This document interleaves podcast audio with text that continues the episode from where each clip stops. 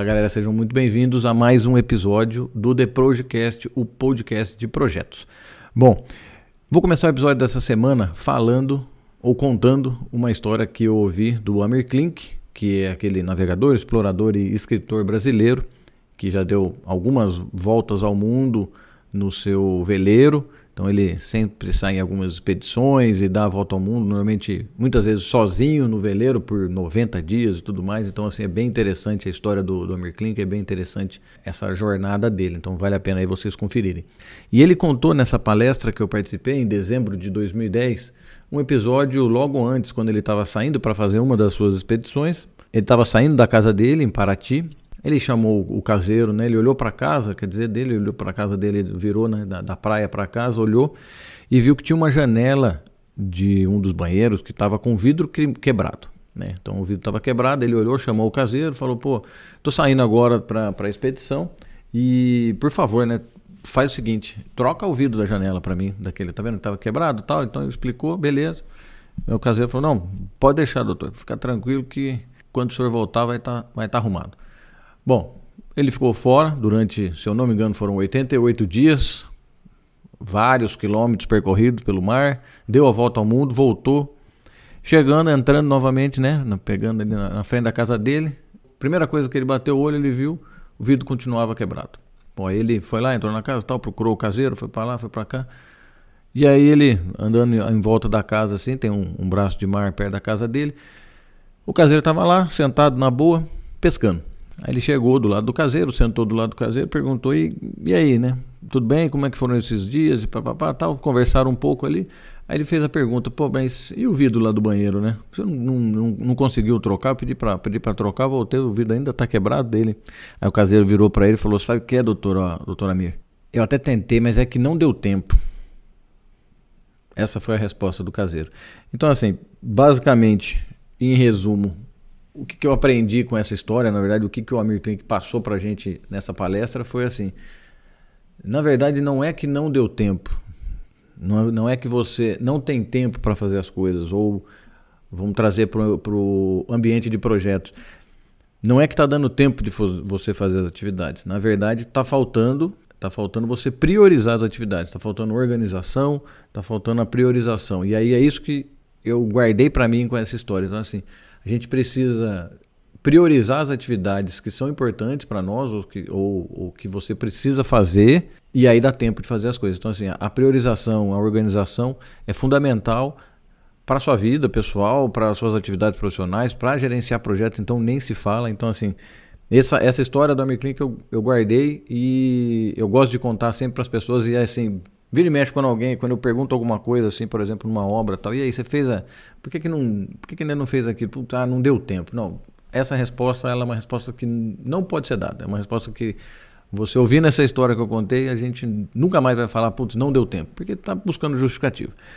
Então, esse é o tema do episódio de hoje. O tema do episódio de hoje é produtividade. E eu vou falar um pouco sobre cinco pilares né, que eu aprendi para ter sucesso, né? aplicando esses cinco pilares, a gente consegue ter sucesso e melhores resultados nos, nos nossos projetos. Beleza? Vamos lá para o episódio.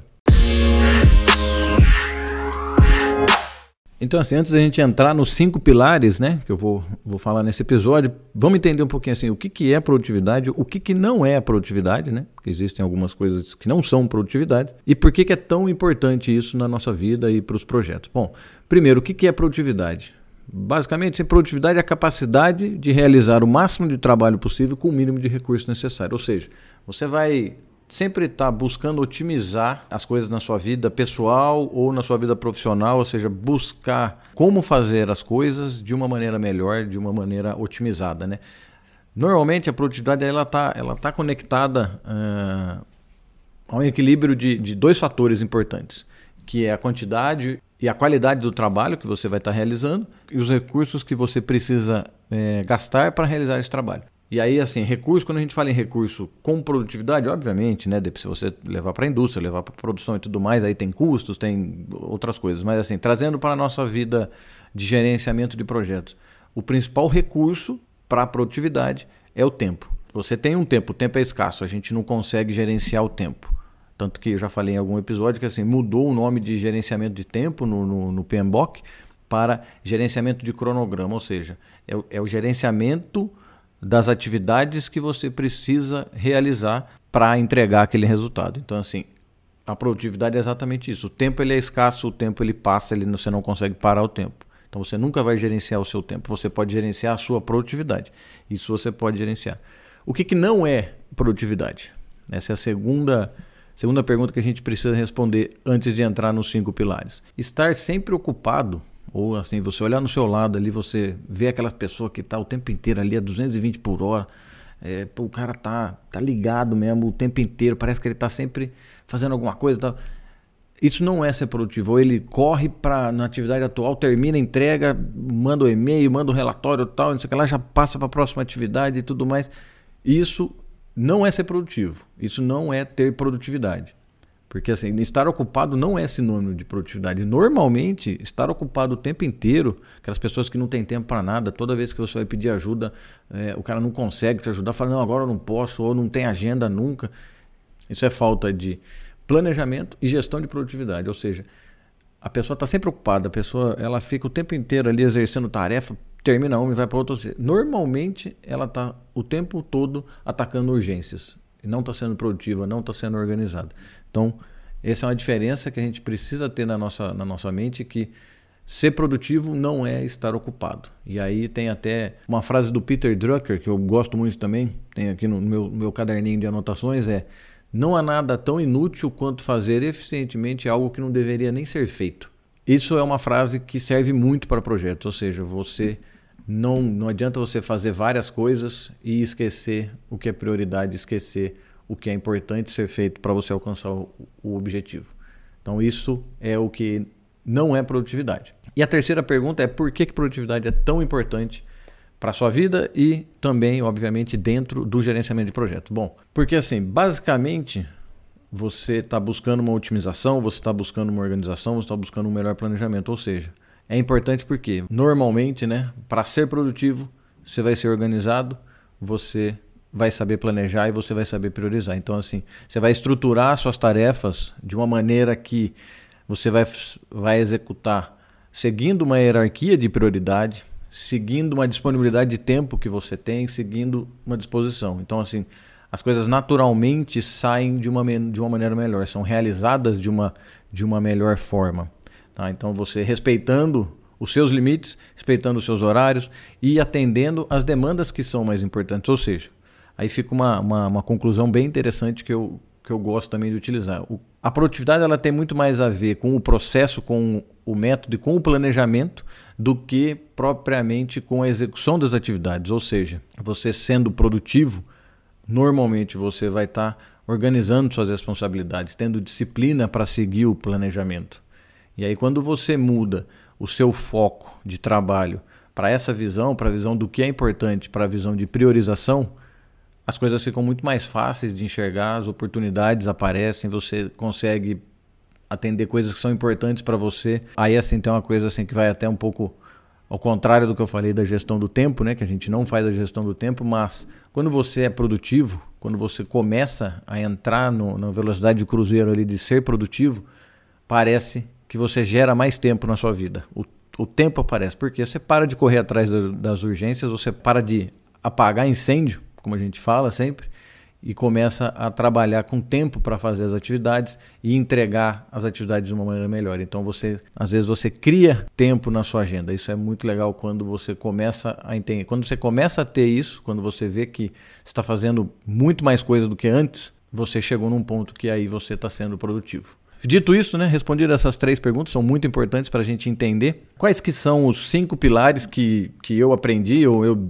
acabei me desenvolvendo bastante ao longo da minha carreira dentro dos projetos e que me trazem resultados. Sempre me trazem muito bons resultados dentro dos projetos pessoais e dos projetos profissionais também.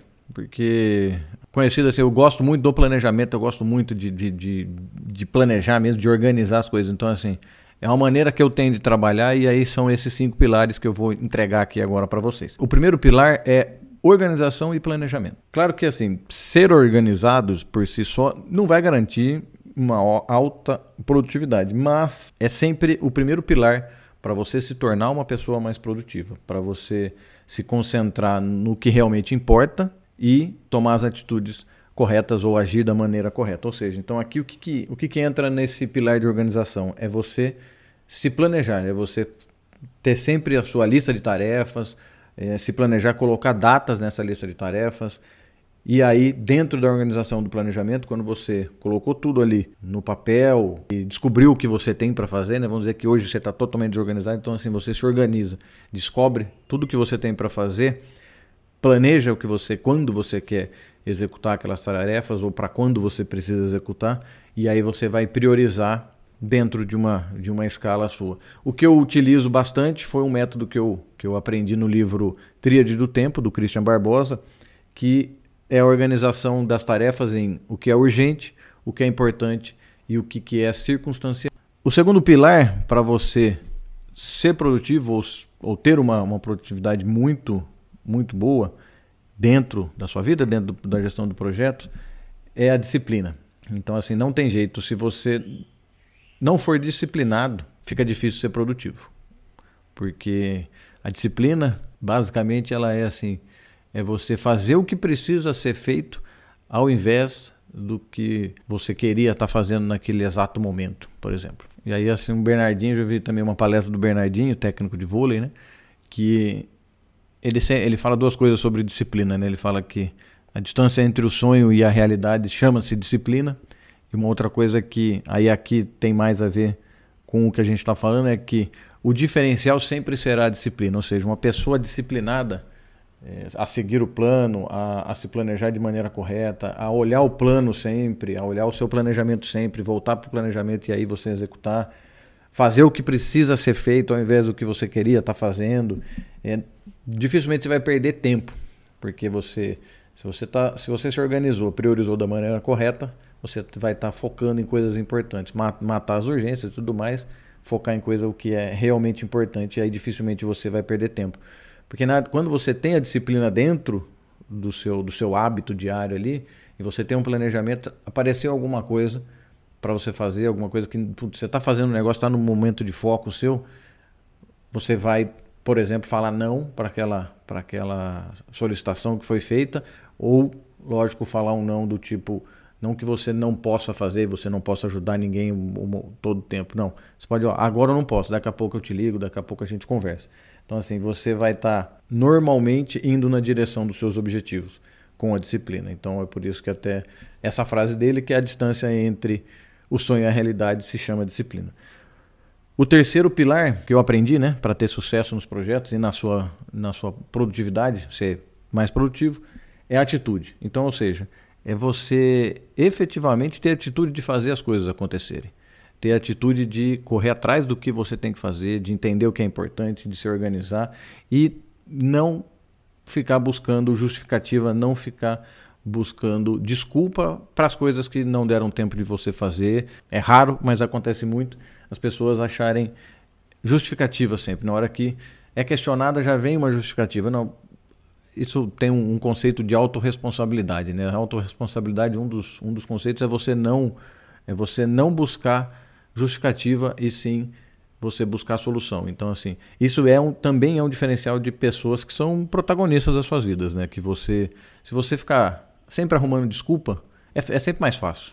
Normalmente é muito mais fácil você arrumar uma desculpa, arrumar uma justificativa para algo que você não fez, que deveria ter sido feito e que está atrasado e que você está perdendo tempo. E aí você vem sempre com uma justificativa. Então, a atitude de, de fazer acontecer é o terceiro pilar de ser altamente produtivo. O quarto pilar, e não menos importante que os outros três, o quarto pilar é você desenvolver um método. Ou seja, existem métodos prontos, Existem vários gurus aí na internet falando sobre produtividade e tudo mais, tal, mas assim, tem, você precisa entender o, alguns métodos, estudar métodos de, de produtividade para ser produtivo, planejamento e produtividade, mas assim, o método ele, ele precisa funcionar para você. Mais importante que o método em si é se ele está funcionando para você. Ou seja, tem gente que não consegue largar o, ca o caderno e a caneta, precisa anotar dessa maneira. Ok, não tem problema.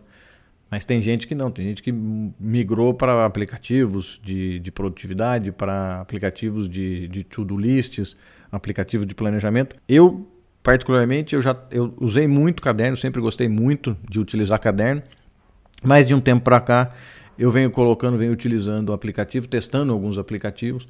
Então, assim, eu criei um, lógico, estudei, estudei um pouco, fiz alguns cursos, li vários livros sobre produtividade, sobre gestão de produtividade. Como falei, o livro do, do Christian Barbosa, Trilha do Tempo. Outro livro muito interessante que eu li também foi o Hiperfoco, do Chris Bailey. Aí, dentro de vários, alguns métodos, existe também matriz de Eisenhower. É, existem outros métodos de planejamento e produtividade que, que de planejamento que trazem produtividade, mas assim, o importante assim, é criar alguma coisa que funcione para você. Então, assim, o aplicativo, é, se é o caderno, se é o aplicativo, se é papel, se é o que quiser, não, não importa tanto. O que importa bastante é que você tenha um método que traga resultado para você.